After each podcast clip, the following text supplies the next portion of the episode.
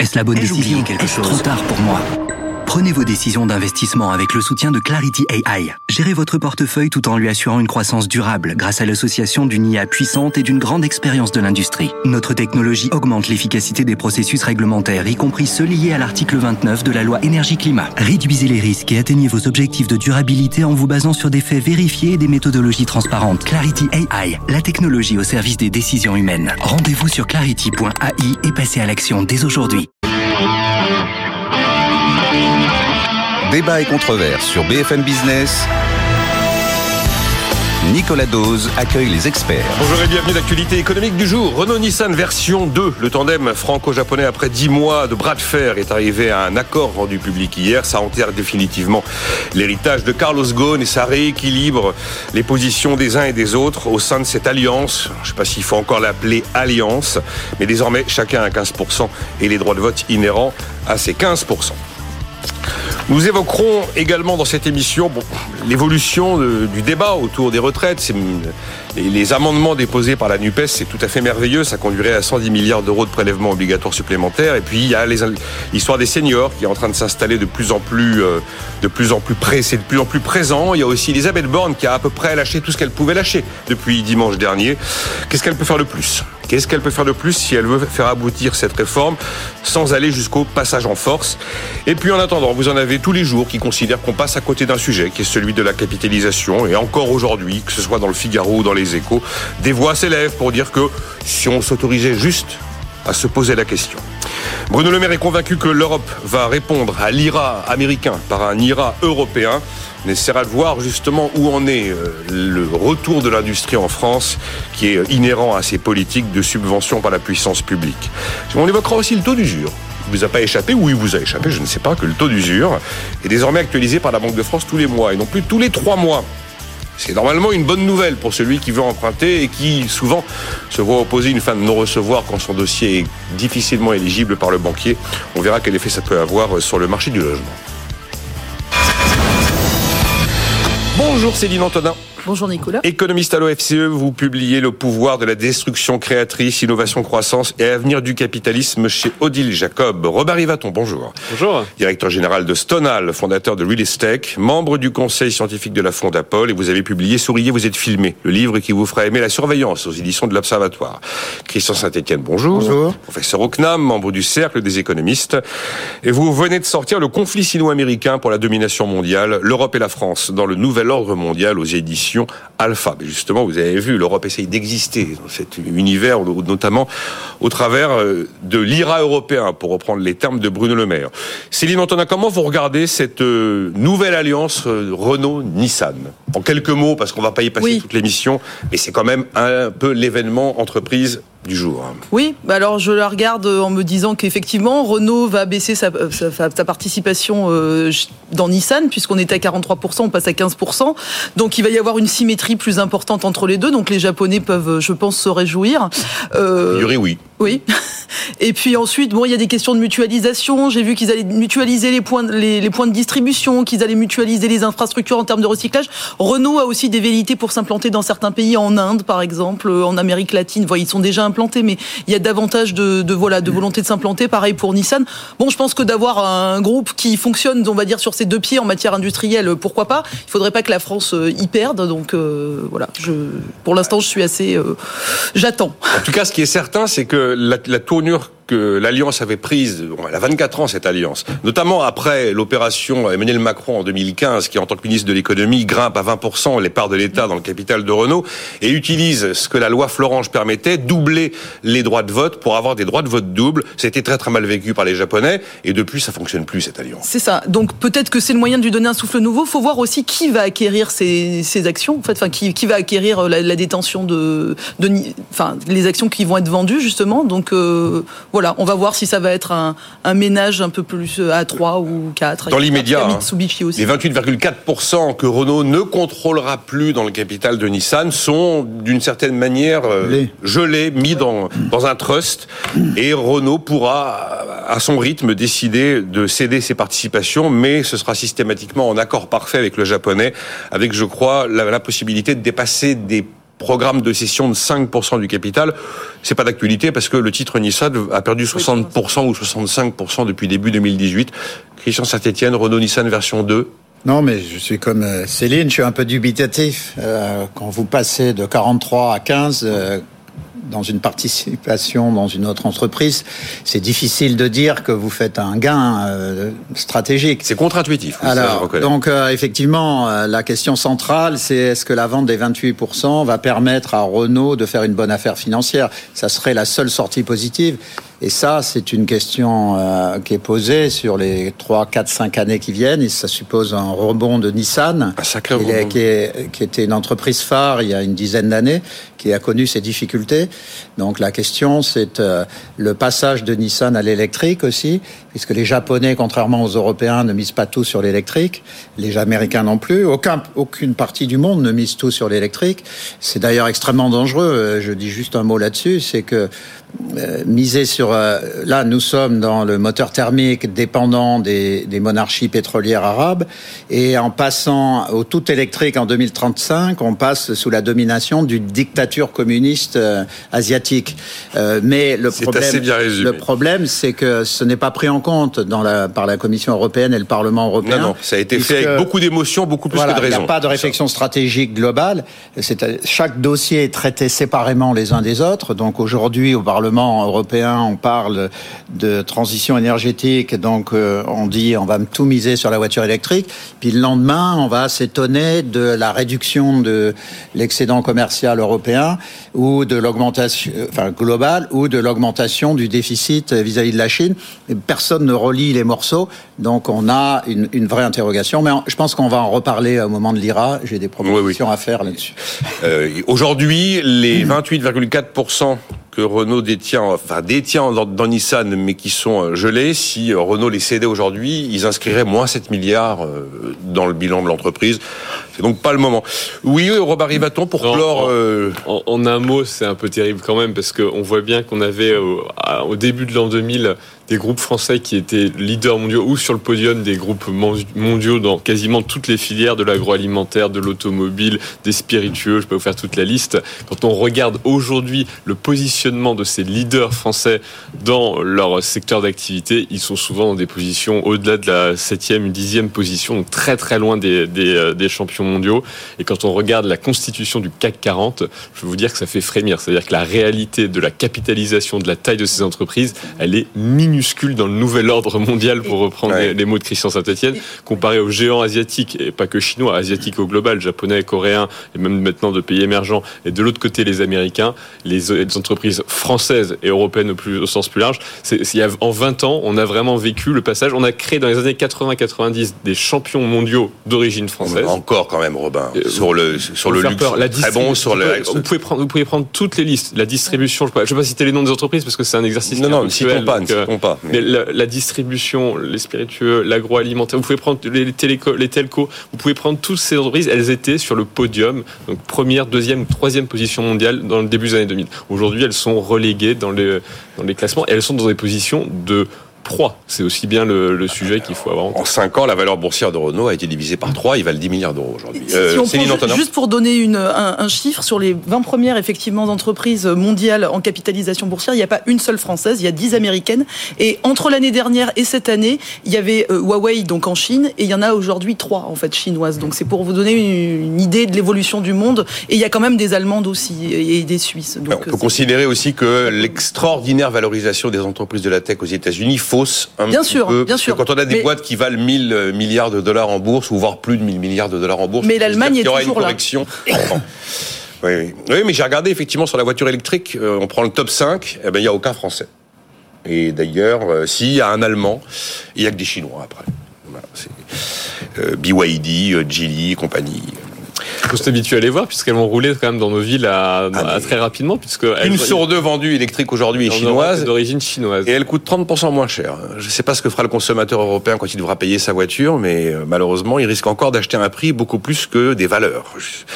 Les retraites, c'est bon la Nupes lâche les chiens euh, totalement. Donc euh, vous avez Sandrine Rousseau, Alexis Corbière et bien d'autres qui ont sorti des amendements en tout genre en résumé, c'est on supprime des allègements de cotisations sur le travail, On augmente des prélèvements sur les primes d'intéressement versées. Voilà, euh, on supprime des exonérations sur les dons, les successions. On prélève, on taxe davantage les actions gratuites, on taxe les milliardaires, on taxe les super profits. 110 milliards d'euros. Bon, je vais pas vous faire réagir là-dessus parce que euh, je pense pas que ce soit le. Enfin, on a le droit de tout dire aujourd'hui, même n'importe quoi. Donc, on peut juste dire que les premières estimations, c'est que si ce programme était mis en œuvre, c'est un million d'emplois qui seraient supprimés ouais, en quelques mois. J'ai lu 800 000, mais effectivement. Voilà. Donc euh, 11 de chômage. Hein. Donc c'est euh, pour des gens qui défendent le peuple, c'est un peu surprenant. Il y a l'histoire des seniors. Alors l'index senior probablement contraignant, peut-être assorti de sanctions, l'annonce d'une taxation supplémentaire des ruptures conventionnelles, Christian Saint-Etienne. Vous le regardez comment ce sujet sur l'emploi des seniors, qui est probablement le sujet qui a été le moins préparé, qui est probablement l'un des plus complexes à démêler. Parce que c'est pas simplement un amendement dans un texte de loi qui va faire qu'on va augmenter de 10 points ou de 20 points ou de 25 points le taux d'emploi des seniors de 60 à 64 ans. Qu'est-ce que ça vous inspire Bon, moi, c'est un sujet sur lequel je travaille depuis 25 ans et ça aurait été bien qu'il y ait des gens qui aient un peu travaillé le sujet au gouvernement. On aurait évité beaucoup de bêtises.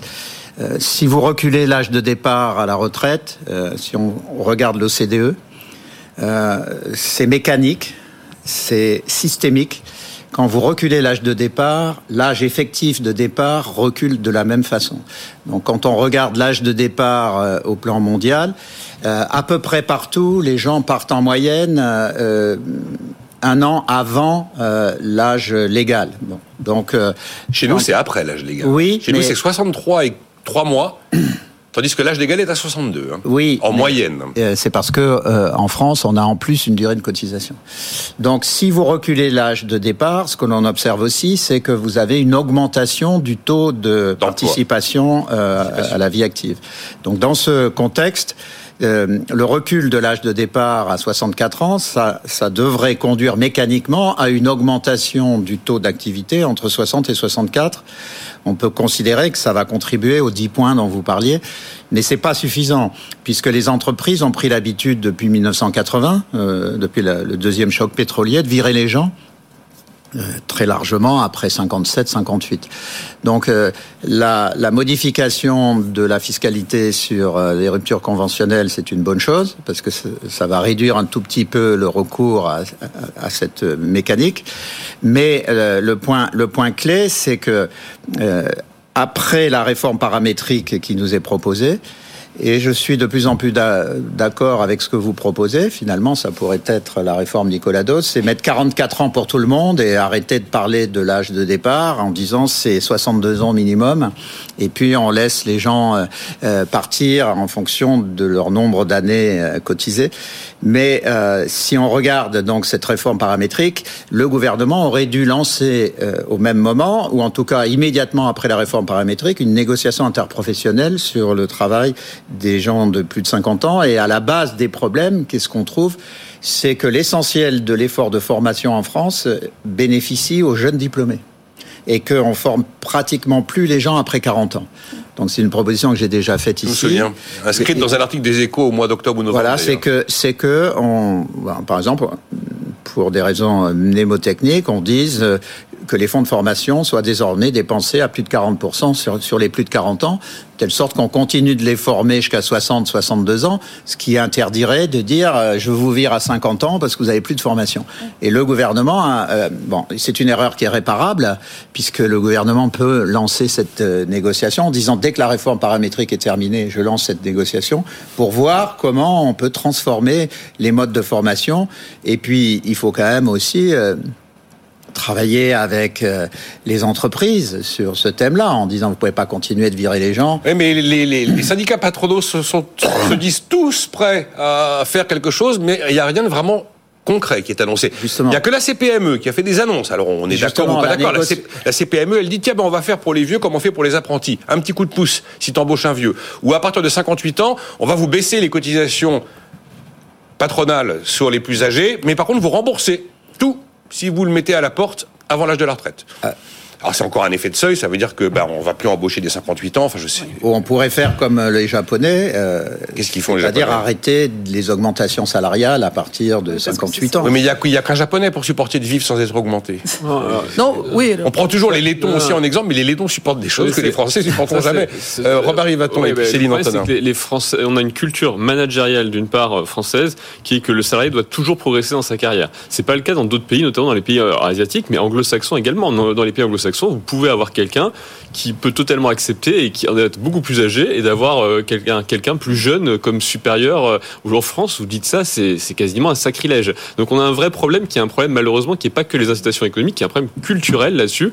C'est un vrai sujet. Euh, Moi, quand j'embauche quelqu'un au UK, il peut être plus âgé, ça pose aucun problème euh, qu'il qu'il soit derrière un manager plus jeune. En France, c'est quelque chose que vous êtes toujours un peu, euh, vous avez l'impression de marcher sur les œufs. Donc c'est très compliqué d'avoir ça. Et donc le problème, il est culturel, il est ancré très profondément dans la société française et dans la culture managériale des entreprises françaises. Je pense que la formation est une bonne solution pour essayer de le casser, mais c'est quelque chose qui va mettre du temps à produire ses effets, quoi qu'il advienne. C'est ça. Et il y a un auditeur qui me dit euh, ce que vous proposez là de re- renoncer à la borne d'âge et d'aller à 44 ans, il faudrait en fait probablement aller à 45 ans de cotisation pour équilibrer le système. Je crois que cet âge de 45 ans dans voilà, et c'est Elisabeth Bond l'a dit aussi. Si on décidait de n'utiliser que le système de durée de cotisation, il faudrait 45 ans. Vous voulez ajouter quelque chose, Céline, par rapport Oui, alors aux moi je seniors suis d'accord avec euh, tout ce qu'ont dit euh, Christian et, et Robin sur, euh, enfin voilà, tous les Moi, ce aspects qui me gêne, c'est que ça fait Moi, des années qu'on nous sort la formation Oui, comme le en fait, graal absolu et la réponse à tous nos problèmes. Mais C'est une partie de la réponse. Moi, j'aurais préféré qu'on pose la question de la formation dont on parle depuis très longtemps avant de poser la, la question de la retraite, parce que je trouve que ça aurait été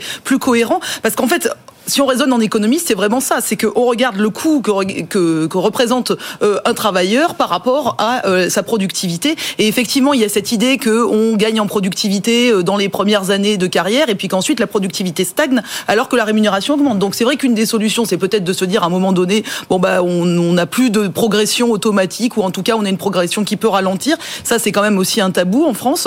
Et puis euh, il y, y a cette question effectivement de former, parce qu'on sait qu'il y a un gros déficit de formation sur les seniors. Il y a des, alors les, les- ce que vous dites sur des incitations financières, pourquoi pas hein, Moi je n'y suis pas opposé. Bon, on a vu que la contribution de la Lande ça avait été un échec total, mais Là, c'était une là- sanction. là- voilà, là c'était une sanction. Donc, il faut pas aller sur une sanction. Je pense qu'une incitation, ça peut être un peu mieux, mais la formation, c'est évident qu'il faut qu'il faut s'en emparer. Et après, juste sur la question des 44 ou 45 années quand même de cotisation, euh, enfin qui remplacerait un âge euh, auquel on pourrait partir. Il y a quand même, je pense qu'il faut aussi faire attention au fait de pas trop dévaloriser les gens qui rentrent un peu plus tard sur le marché du, du travail, parce que malgré tout, il y a un arbitrage aussi pour certains de continuer les études versus travailler. Et c'est vrai que si on commence à trop augmenter pour eux, enfin, qui commencent à pouvoir prendre leur retraite à 70 ans, ça risque d'être un peu désincitatif, Ouais. parce qu'il y a quand même, on souhaite des aussi une société, on, on est quand même dans une société qui veut aller vers plus de technologie, des emplois plus quali- qualifiés, donc il faudrait pas qu'il y ait une désincitation au fait de travailler euh, un peu plus tard, hein, en se disant. Bon, euh, Elisabeth Ce que Céline dit, c'est important, c'est-à-dire que Christian Saint-Etienne. le double mécanisme de l'âge de départ et de la durée de cotise, c'était pour prendre en compte le fait Oui. qu'on a besoin que les gens continuent de faire des études. Si on veut des ingénieurs dans l'intelligence artificielle Voilà. et des médecins qui vont faire des études jusqu'à 28 ans, si on leur code 45 ans, Voilà. ils partent à 73 ans. Bon, donc pour certains, donc, ça euh, peut être une désincitation. euh, donc, ah, si on fait effectivement une durée de cotise de 45 ans, il faut un âge euh, limite euh, Pour un qui permette quoi. de partir sans durée de cotisation, qui soit à 68 ou 69. Oui. Sinon, les gens, ils vont bosser Oui. jusqu'à 75. L'âge sans décote a été laissé à 67 pour éviter justement ce oui, phénomène. Bon. mais voilà, il faudrait pas le, le- trop le Euh, remonter. Alors ce week-end, Elisabeth Borne a quand même euh, lâché pas mal de choses. Elle a mis une quatre- un quatrième étage au dispositif des carrières longues pour régler ce problème de celui qui a entre 20 et 21 ans, qui allait cotiser 44 ans et non pas 43. Elle a laissé entendre qu'une clause de revoyure en 2027 était possible.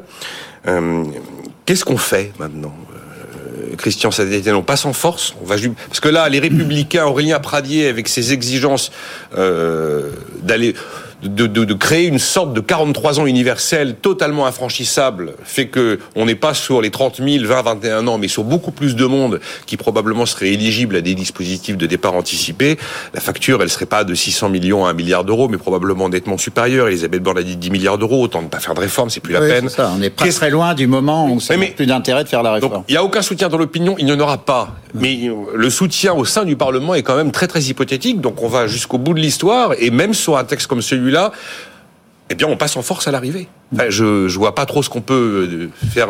Quand on regarde les du Parti des Républicains, il y a euh, à peu près des deux tiers qui vont voter la loi telle qu'elle est actuellement.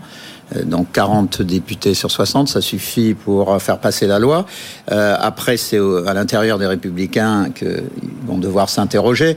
La ligne euh, Pradier, c'est une ligne qui devrait le conduire à un moment donné à quitter les républicains et à adhérer au Parti socialiste, parce que euh, c'est pas une ligne qui euh, est de droite à l'allemande, c'est-à-dire c'est surtout pas la ligne des républicains et pro-développement. C'est une ligne qui aggrave les défauts français d'un excès de dépenses publiques, sachant que, on va pas ouvrir le débat, le problème central est l'efficacité de cette dépense.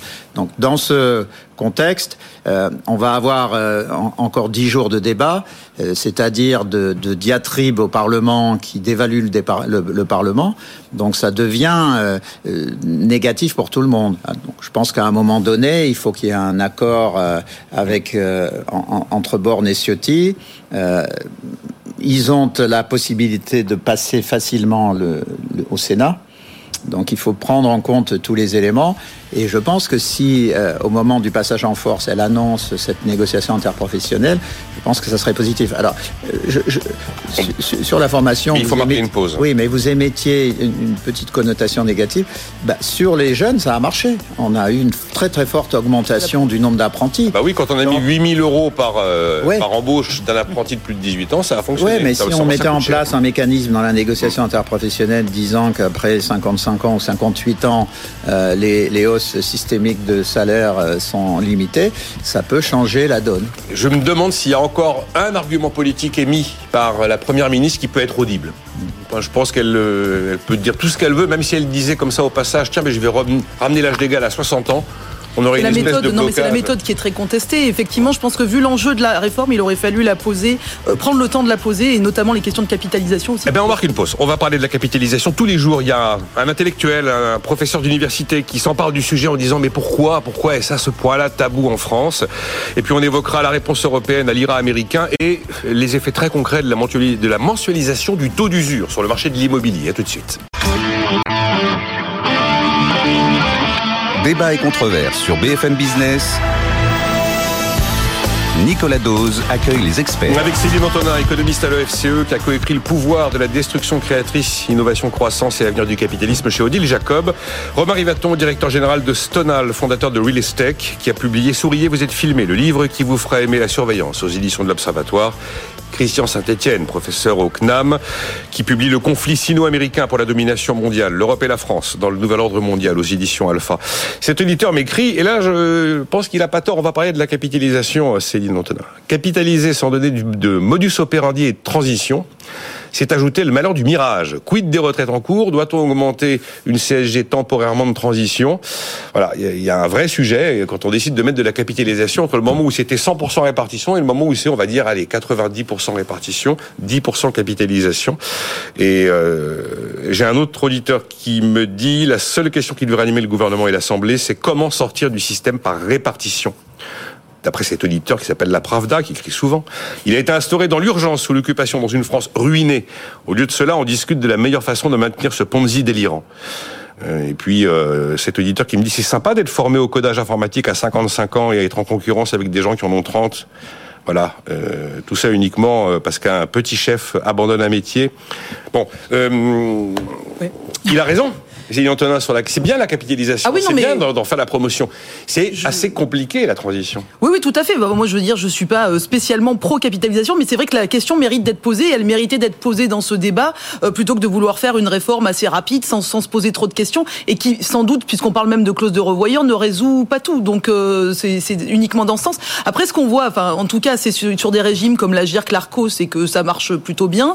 les dispositifs de PERP, de PERCO sont assez, plébi, enfin, assez aimés on va dire par les par les, les, Français. Donc voilà, ça pose en tout cas cette question. Et c'est vrai que pour l'instant, ça reste quand même des l'idée de la capitalisation. Pour moi, ça doit pas être la base d'un régime de retraite, mais ça peut compléter avantageusement euh, une retraite. Et en tout cas, on peut se poser cette question du complément créé par la capitalisation. Par exemple, en Allemagne, il y a vraiment une retraite d'État, une retraite d'entreprise et une retraite individuelle privée qui est liée à la capitalisation et qui peut permettre donc de compléter euh, les choses. Donc, euh, je pense que le sujet n'a pas à être totalement tabou, aussi permet ah, d'améliorer. Politiquement, il a jamais été été ouvert. Personne n'a ouvert ce sujet. Et alors, c'est bien de rappeler que lorsqu'il y a de la capitalisation, c'est jamais du 100% capitalisation. Ah non, non, pas du tout. L'idée, c'est vraiment de rester sur un régime de base et de compléter les choses avec de la Même- capitalisation. Oui, euh, Robert Rivaton là-dessus Non, juste si on avait suivi sur Lionel Jospin le rapport Charpin qui proposait Oui. à ce moment-là de mettre en place les grands fonds de, de pension à la française, on aurait 30 ans plus tard, moins 25 ans, 26 ans plus tard, des fonds de pension qui marcheraient extrêmement bien, qui auraient permis de soutenir les entreprises euh, françaises dont on parlait euh, tout à l'heure, qui auraient permis de verser des dividendes à tous les salariés qui devaient partir à la retraite. Donc encore une fois, merci aux grands visionnaires qui ont dirigé ce pays au tournant des années 2000. Oui, c'est à l'époque où on a renoncé, où la gauche a renoncé à, faire, à créer des fonds de pension. Et euh, je me souviens qu'il y avait un grand colloque qui était prévu. euh, J'étais dans une, sur une autre antenne à l'époque. On préparait le grand colloque national sur les fonds de pension et patatras, tout s'est arrêté.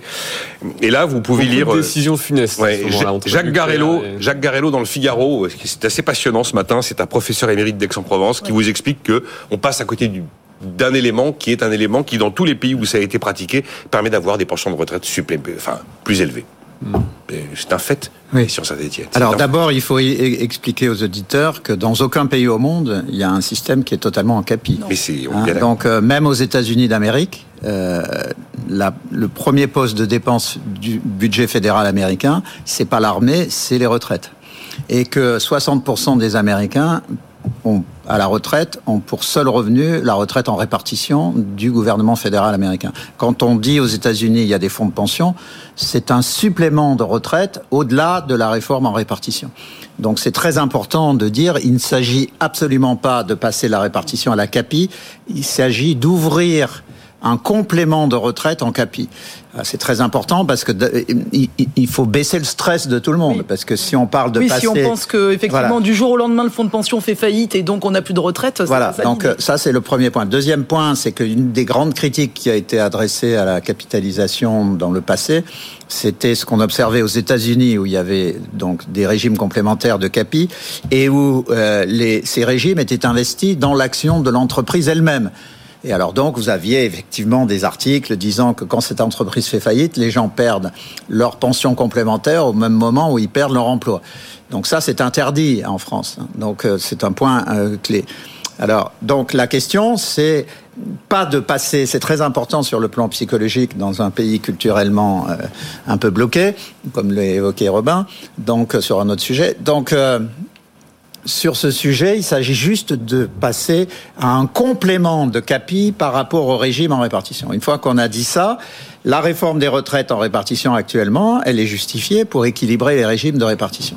Donc la question sur la CAPI, c'est en fait, aux États-Unis, c'est la même question, quel est l'avantage fiscal qu'on donne à la capitalisation pour permettre aux épargnants de se constituer une retraite complémentaire en capi. Alors aux États-Unis, ils ont des mécanismes qui sont des mécanismes de défiscalisation. Quand vous achetez des actions pour votre retraite, ça c'est déduit de vos impôts. Donc nous, nous avons des mécanismes, simplement ils sont pas très puissants. Donc la question, la question, c'est d'augmenter la puissance de ces mécanismes de capi et probablement, ce qui aurait du sens, euh, imaginez des systèmes de capitalisation euh, euh, par branche. Alors, on, on, a une centaine, on avait 700 branches, on est tombé à 200. Idéalement, il en faudrait une centaine pour qu'elles soient assez puissantes et structurées. Et à ce moment-là, on pourrait aller vers des capitalisations, des systèmes de capi de branches. Euh, à une époque, je, je, disais pour pour amuser les gens, mais il faut un système de capitalisation de gauche en France.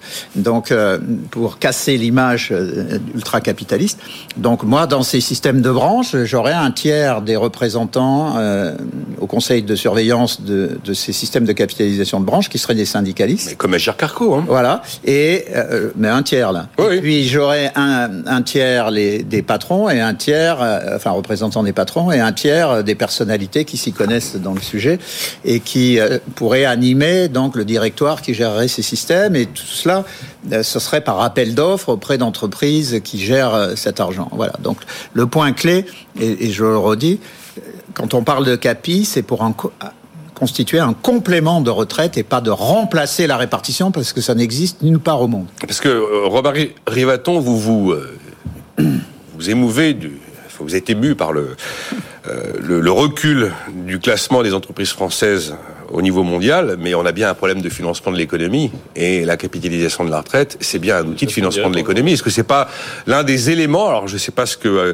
Christian ajoutera par rapport à l'article qu'il a publié dans les Échos le 30 janvier, mais est-ce que c'est pas un des éléments qui nous manque fondamentalement pour euh, réussir justement ce retour de l'industrie? Bien sûr, si. Et puis, ça, a aussi une vertu culturelle, c'est-à-dire que ça permet d'aligner l'intérêt des salariés en direction de l'intérêt des entreprises du pays, puisque tout d'un coup, vous alignez l'intérêt prenantes. Dans, dans nos sociétés aujourd'hui, un des gros problèmes, c'est que on a des parties prenantes qui ont des intérêts qui sont très divergents. Et ça a été le consensus fordien, ça avait cet énorme avantage, c'est qu'on avait réussi à créer un alignement d'intérêts entre le salarié et l'entreprise qui lui versait le salaire. Aujourd'hui, la retraite par répartition et les mécanismes, qui est un mécanisme d'intéressement quelque part, alors très très loin et pas forcément directement lié à l'entreprise qui emploie la personne, mais qui est une participation au résultat du capital des, des salariés, est un moyen de réaligner l'intérêt, y compris à l'échelle du pays, et donc d'améliorer la compréhension de l'économie qui aujourd'hui en France dans un état désastreux. C'est-à-dire que tous les problèmes qu'on évoque euh, découlent quand même de l'incompréhension manifeste du fonctionnement de l'économie et encore plus dans une économie mondialisée et ouverte comme on le vit aujourd'hui.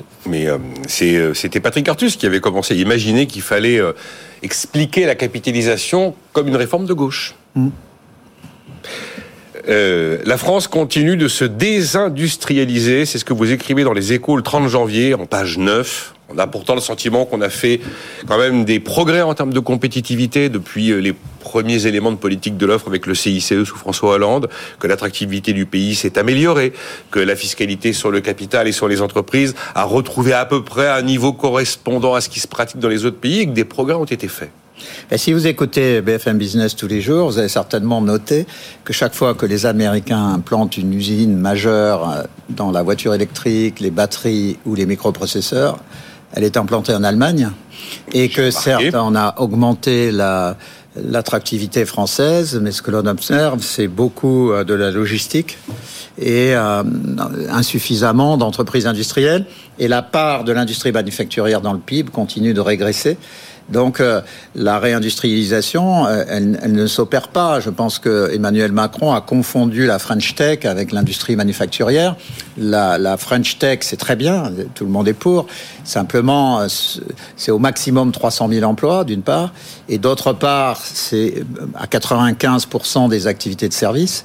Et enfin, euh, le seul euh, élément d'industrie dans la French Tech, c'est les importations de logiciels et de matériel informatique, puisqu'on n'en produit pas en France.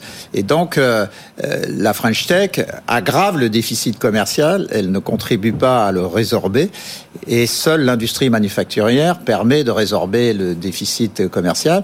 Donc là, on n'aura pas de résultats significatifs tant qu'on n'aura pas une vraie politique industrielle. Ce toutes les réformes que vous avez citées, c'est des réductions d'inconvénients. Mais vous n'avez pas quelque chose de très positif pour redémarrer. Et je termine par là. Notamment, tout le monde veut bien qu'on refasse des industries, mais chez le voisin. C'est pour ça que je propose, puisqu'on est en France et qu'il faut prendre, euh, je proposerais pas la même chose si j'étais aux États-Unis, mais on est en France, donc il y a une religion d'État. Ben donc moi j'utilise l'État, je crée une agence foncière nationale qui achète des terrains et qui euh, crée un millier de zones de 200 à 300 hectares pour réindustrialiser le pays. Déjà, ça réduit le fait que si c'est Michelin qui annonce une implantation, tout le monde va hurler. Si c'est l'État qui achète des terrains, personne va rien dire. Donc il faut prendre en compte la culture et ça permettrait quand un Elon Musk vient et qu'il vous demande mais si je veux un terrain pour mettre une usine de batterie, ce qu'il avait fait, vous savez, quand on était en compétition entre le nord de la France et Berlin, euh, de lui dire bah euh, voilà, vous voulez quoi 30 hectares, vous avez le choix entre 10 zones, qu'est-ce que vous préférez? Et ça change complètement la donne de la réindustrialisation. Vous achetez l'idée Romarié Vaton oui, bah il est que c'est un problème de foncier notamment et que peut-être ah non, dans un pas pays seulement, comme mais c'est mais, oui, oui. mais que dans un pays comme la France, l'État doit avoir un rôle moteur. Oui, c'est un problème de foncier et puis surtout de la délivrance après de, des autorisations liées au, au foncier. Il n'y a, il y a pas que le portage du foncier, il y a le fait que derrière, bah, aujourd'hui, le, le temps de construction d'une usine entre les recours légaux Alors ça, c'est terrifiant. et Alors, les- ça, oui, c'est et et terrifiant. l'opposition illégale, violente, euh, qui est contraire à la loi et qu'on tolère et qu'on autorise. Exemple avec euh, l'usine de, de, boulangerie industrielle euh, en, en, en, Bretagne. On voit bien qu'on on a aujourd'hui une, une, incapacité à produire effectivement les endroits même où on va, on va simplement, va simplement mettre les, les machines et les, et les, personnes qui vont faire des, des usines. Donc voilà, ça c'est un vrai premier problème, je dirais français et qui est quand même hallucinant quand on y réfléchit. Pour compléter ma, la proposition que je fais sur le foncier, évidemment, elle est foncière et réglementaire. C'est-à-dire que ces zones seraient autorisées pour l'industrie. Donc ça, ça, ça débloque on, passe, sûr, on passe l'étape du réglementaire. Mais le sujet aujourd'hui, c'est qu'on a fait le zéro artificialisation net. Donc en fait, avec le zéro artificialisation net, qui est normalement visé un objectif à 2050 et qui est en train d'être surappliqué par les préfectures dès 2030, en fait, on est en train de réduire la part des fonciers disponibles pour des activités industrielles et même des activités logistiques. Donc même le, ce qui était une partie de la chaîne de valeur qui produit moins de valeur, même celle-ci, on se dit, bah, au final, on va pas pouvoir l'installer. Donc, on s'est mis dans un jeu de contraintes qui n'existe, qui est absolument absurde hein, pour un pays qui est vide comme la France. Se dire qu'on va pas pouvoir avoir des fonciers en nombre suffisant, c'est une absurdité. Et après, on a quand même aussi d'autres problèmes au-delà de cette partie du, euh, de l'actif physique. Hein. On a des, euh, on a des, des, sujets euh, clairement sur la formation du, du personnel. on a des, on a des sujets qui sont encore sur le coût du capital qui reste quand même encore très très élevé par rapport, par rapport sur l'énergie On a un problème qui devient croissant sur euh, sur l'énergie. Donc, faut pas être non plus aveugle sur euh, sur nos difficultés. Euh, Aujourd'hui, il y avait des, des bassins d'emploi où on avait des populations qui avaient des savoir-faire manufacturiers il y a 20-30 ans qui ont complètement disparu aujourd'hui. C'est-à-dire que la reconversion des savoir-faire manufacturiers dans le nord, dans l'est de la France, aujourd'hui, vous repartez de zéro. C'est-à-dire quand vous devez reformer des gens, il n'y a plus le savoir-faire industriel des bassins de l'automobile ou du textile. Donc, vous, c'est zéro, c'est zéro. Donc, c'est un travail de remonter en compétence qui est très compliqué et donc qui nous met forcément en difficulté par rapport à des territoires avec une plus forte culture industrielle, notamment allemande, y compris dans l'est de l'Allemagne, où ils ont réussi à conserver ces savoir-faire. Céline Antonin, oui, par rapport à ça. Euh, alors par rapport à ça, donc je suis je suis d'accord pour pour reprendre le sujet un petit peu, euh, euh, enfin de, de, façon un peu plus globale. C'est vrai que par exemple quand on voit le déficit de notre balance commerciale, c'est ce qu'on observe, c'est que c'est ce que disait Christian Saint-Etienne, c'est qu'on a vraiment sur les services, effectivement, on est plutôt en excédent. C'est sur les biens qu'on a un vrai problème et sur l'industrie en particulier. Et l'industrie est quand même créatrice de richesse, donc c'est c'est un maillon indispensable dans la chaîne. et donc ce qui nous, enfin nous, ce qui nous nous pose problème, on va dire, enfin moi ce que j'ai du mal à comprendre, et je suis pas la seule, c'est qu'on a eu quand même une baisse du coût du travail. On a eu le crédit d'impôt, compétitivité, emploi, on a eu donc pacte de responsabilité, etc. Beaucoup d'allègements de charges qui visaient justement à faire baisser le coût du travail. Et malgré ça, on a continué à perdre des parts de marché. Alors, on n'est pas les seuls, mais euh, on est ceux qui en perdons le plus, même par rapport euh, à, l'Allemagne. Euh, alors que d'autres pays, comme l'Italie, les Pays-Bas et autres, ont quand même réussi à, faire un peu plus de montée en gaine, à avoir un peu plus de qualité, en fait. Donc, il y a aussi ça on est sur un segment, à mon avis, positionné sur un segment moyenne gamme qui est, euh, enfin, qui n'est pas sans doute le bon positionnement. Alors, on nous disait qu'on n'était pas assez positionné sur le marché à l'export, c'est sans doute vrai sur certains marchés émergents, etc. Donc, il y a un certain nombre de, de, de, sujets à régler. Et il y a la question aussi, alors on va en parler peut-être avec le LIRA, donc allons américain. Allons-y, c'est le sujet qui arrivait, exactement. Mais donc, euh, donc, on a effectivement de la part des États-Unis une vraie volonté de protectionnisme, hein, dont on peut pas se cacher, alors que nous, on est sans arrêt en train de s'auto-flageller en disant que surtout, euh, il faut pas afficher le moins de signes de, de protectionnisme. Moi, je pense qu'il faut vraiment de, de grands plans, mais des vrais investissements massifs un peu comme ce qui se fait justement aux États-Unis des DARPA et autres. Enfin, vraiment, ces mécanismes qui visent à mettre beaucoup d'argent sur la table. Avec la santé, par exemple, on l'avait évoqué au moment de la Covid en disant on a vraiment un problème sur la politique du médicament. Je veux dire, nos médicaments sont plus du tout fabriqués euh, en Europe et on n'a même plus cette sécurité-là. Euh, on a euh, un, des grands, enfin en termes de transport aussi, on pourrait lancer un grand plan. À l'OFC, on avait justement publié l'idée qu'on pourrait mettre plusieurs milliers de, de, de milliards sur la table pour justement avoir un grand plan européen qui relancerait la santé, le transport notamment. Donc je pense qu'il faut être un peu ambitieux et surtout dans une politique industrielle, il faut aussi qu'il y ait une bonne gouvernance. Et je pense que c'est ça qui, manque aussi. C'est ce, pourquoi on plaide justement dans notre ouvrage avec Philippe Aguillon et, Simon Bunel en disant que euh, il faut bien sûr qu'il y ait sans doute des aides qui soient données. Alors déjà, il faut faire attention parce qu'il faut pas les donner uniquement aux entreprises en place euh, et les donner, faire en sorte que les nouveaux entrants mm. puissent aussi euh, ne pas être euh, pénalisés par ces aides, parce qu'il ne faut pas qu'il y ait une captation par les gros. Il faut laisser l'innovation opérer. Donc c'est important que les aides puissent bénéficier à tous. Et donc c'est des objectifs qu'il faut fixer. Après, à chacun de développer les meilleures technologies, mais il faut ces grands plans et surtout une gouvernance qui aille de pair, c'est-à-dire, comme on disait, tout ce qui était tracasserie administrative et autres. il faut aussi arriver à, à couper là-dedans. Quand on regarde Doing Business, le rapport, on voit que la France est assez mal placée sur ces, sur ces critères. Euh, Philippe Aguillon qui signait avec Emmanuel Combe sur la gouvernance de la politique industrielle, bah, passe par une bonne gouvernance, où j'y reprends des éléments effectivement qui sont dans le livre. Euh, un IRA européen, vous y croyez Christian Saint-Etienne, Bruno Le Maire, et comme je, je, le disais hier, prend ce sujet avec une extrême gravité ce que font les Américains. Et il a l'air vraiment d'être décidé euh, à trouver une réponse, mais évidemment, en Europe, les choses se font à l'européenne. c'est bien sûr beaucoup plus long, beaucoup plus compliqué, beaucoup plus poussif, notamment quand on parle de financement. Hein. Mais par exemple, euh, au niveau européen, c'est les Allemands qui ont bloqué jusqu'ici du fait de leur politique mercantiliste. Mais il faut s'interroger sur la voiture électrique mmh. euh, et notamment faire comme les Américains, euh, ne donner les avantages euh, les bonus euh, de l'État aux voitures électriques que pour les voitures qui sont produites en Europe. Alors, pour moi, c'est un levier d'ailleurs euh, sur une proposition. Je pense que l'Europe devrait mettre en place un, IRA, en tout cas en termes de projet très ambitieux, pour ensuite aller négocier avec les Américains. Et je pense que les Américains seraient ouverts à ça.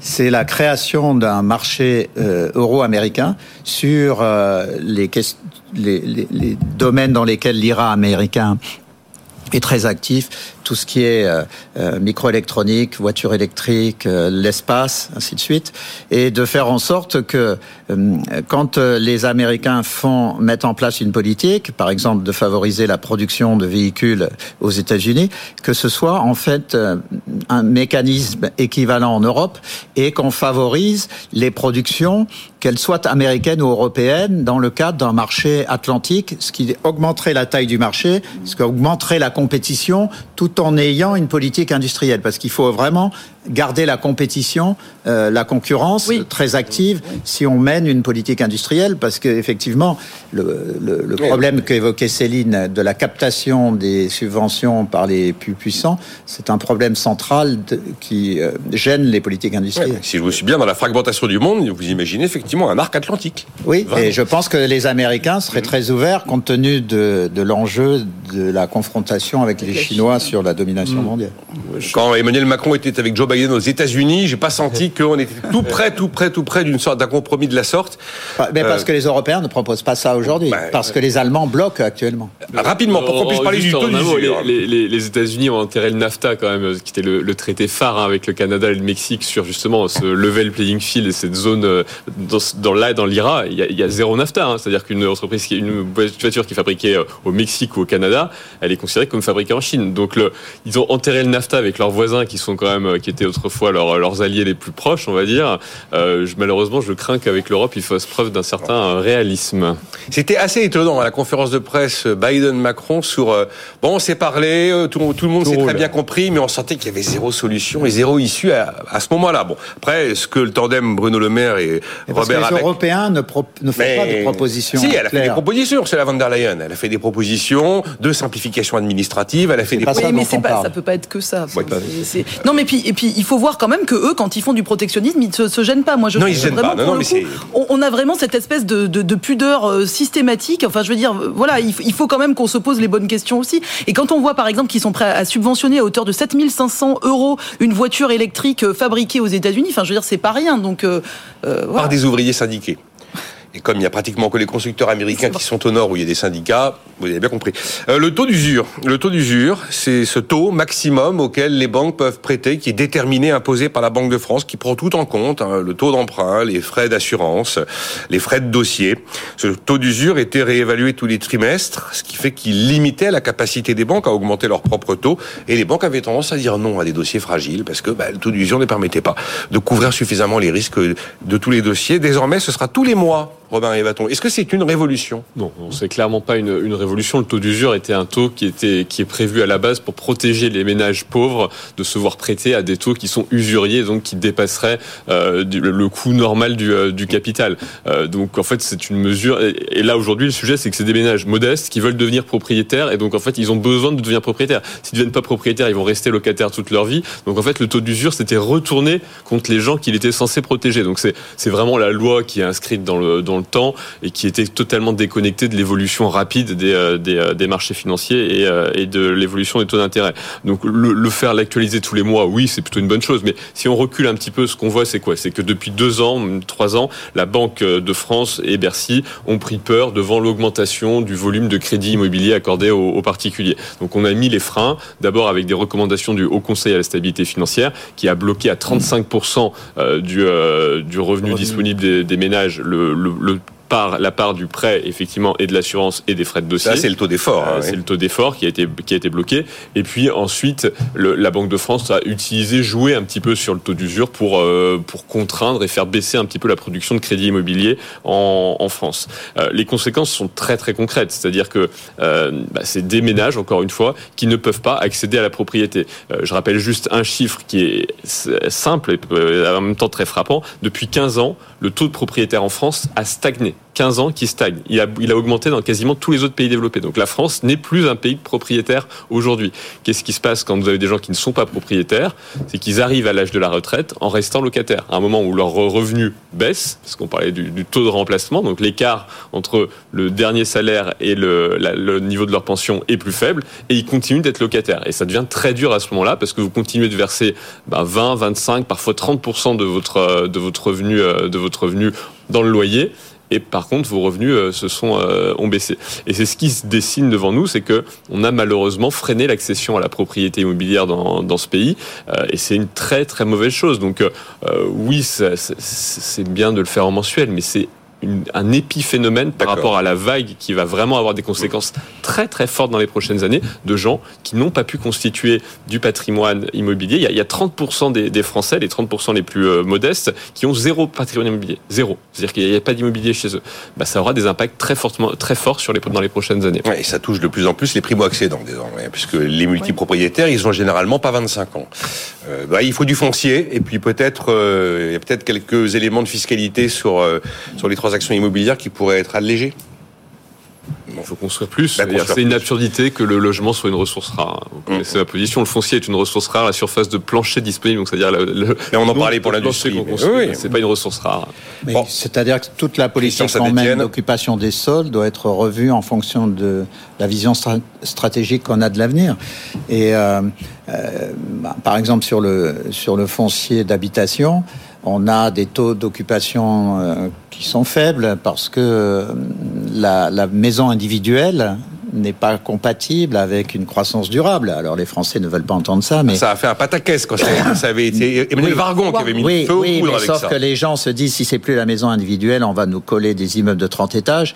Bon, quand vous réfléchissez en termes d'urbanisme, euh, des immeubles de, de 3 à 4 étages dans toutes les villes de province, c'est quelque chose qui peut être fait avec des normes et d'exigences de qualité qui fassent qu'on a à la fois des appartements de qualité, mais aussi des services publics qui vont avec, parce que dans les villes de province, ils peuvent pas mettre en place des systèmes de bus quand il y a un éparpillement euh, territorial massif. Et dernier point, je voulais dire parce que et on, et on s'arrêtera. Je, vous m'avez déstabilisé tout à Oh, l'heure sur pendant une seconde.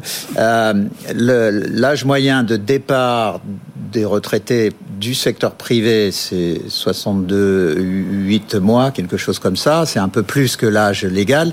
Mais si vous prenez la totalité des gens qui partent à la retraite, régimes spéciaux inclus, c'est 61 ans. Ah oui, j'ai dû donner effectivement l'âge euh, du secteur privé. Voilà. Ah, vous n'avez vous avez pas perdu le nord, puisque ça remonte à il y a déjà euh, bien 35-40 minutes. Bon, merci d'avoir été là. Hum, La prochaine fois, Robert Rivaton, je vous ferai réagir sur euh, les, les émotions d'Esther Duflo à propos euh, du bilan de notre politique de rénovation énergétique. On n'a pas le temps, mais effectivement, elle, elle a eu des propos euh, assez critiques. Et ce sera intéressant d'avoir votre avis là-dessus.